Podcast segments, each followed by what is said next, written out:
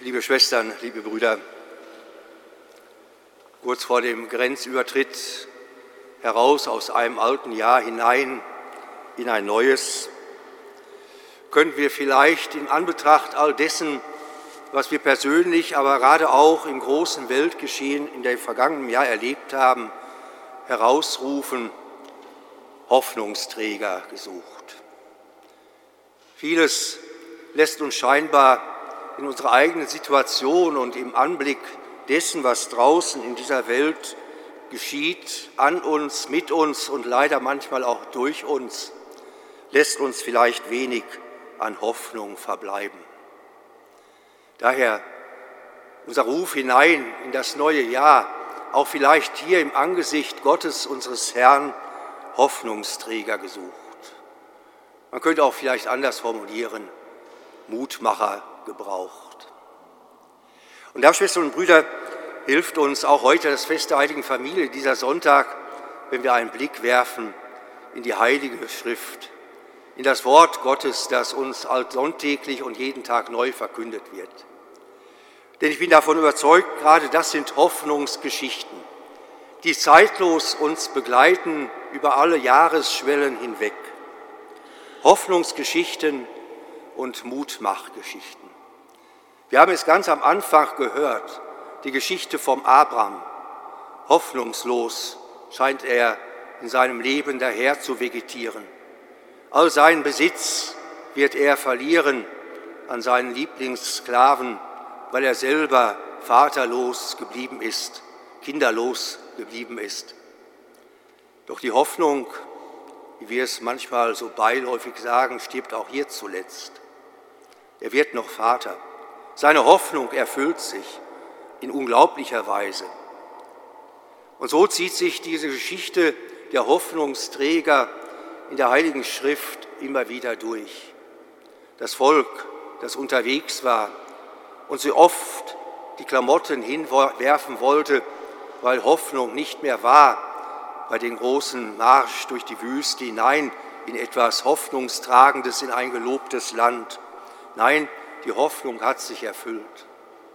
Und das nicht immer jetzt und gleich und sofort, wie wir es vielleicht in unserer doch der materiellen Welt erhoffen und wo wir es eben auch durch vielen Fortschritt schnell können.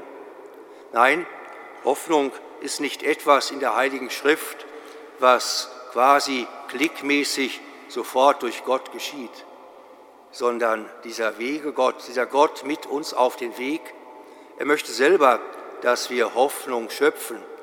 Hoffnung ist immer ein Weg und kein Zustand.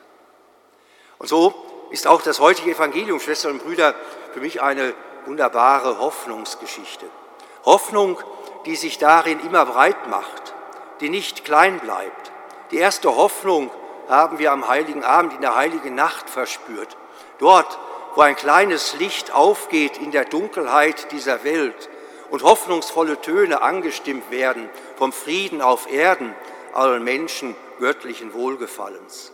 Dort, wo der erste Hoffnungsschein Wahrheit wird und Licht entzündet wird. Doch dieses Licht bleibt nicht für sich alleine. Es will weitergetragen werden. Hirten kommen, Menschen kommen, unscheinbare, vielleicht auch hoffnungslose und erkennen dieses neue Licht und tragen es ganz dezent zunächst einmal weiter doch dieses Licht kann nicht für sich bleiben, dieses Licht der Hoffnung, das einmal in der Nacht der Welt erschienen ist, sondern es will leuchten. Und dafür stehen heute zwei ganz alte Menschen, die scheinbar, wie wir es manchmal glauben, nur rückwärts gewandt denken können in ihrer nicht erfüllten Hoffnung. Nein, der greise Simeon, er rat aus, wie das Volk, wie alle Menschen vor ihm, in der Erwartung des Messias, Gott verlässt seine Menschen nicht. Nein, er schenkt Hoffnung und er wird sie erfüllen. Und er musste sehr alt werden, unser Simeon, bis er endlich rausrufen, rausrufen konnte, nun habe ich das Heil der Welt nicht nur gesehen, sondern meine Hoffnung hat sich erfüllt. Und dann diese große Frau Hannah, die so aus dem Hintergrund hervortritt mit ihren hoch in den 80 betagten Lebensjahren. Sie steht eigentlich dafür, dass dieses Licht nun weit hinausgetragen wird.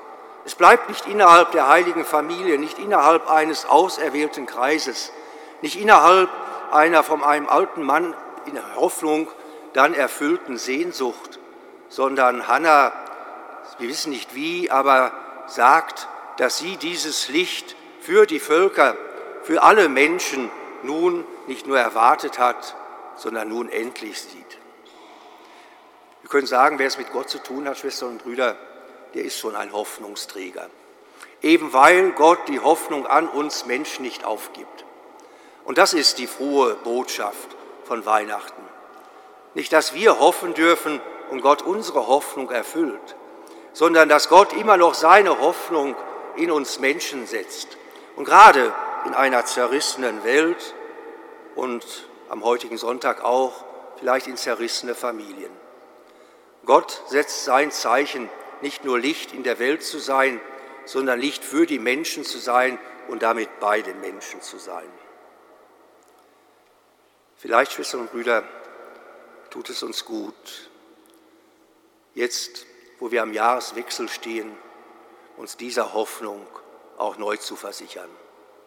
Die Bibel beschreibt Hoffnung nicht als das, was junge Leute heute noch als Ponyhof bezeichnen. Nein, das Leben ist sicherlich kein Ponyhof. Es ist Hoffnung auch in schweren Zeiten, so wie Maria es heute auch von Simeon erfahren musste. So wie Simeon weissagt, dass dieser Christus zum Widerspruch reizt, aber eben aufgrund einer Hoffnung für Tieferes, dass Gott auf der Seite des Menschen steht, dass Gott seine Zuneigung zu uns nicht zurückzieht, dass Gott seine Hoffnung in uns Menschen nicht aufgibt.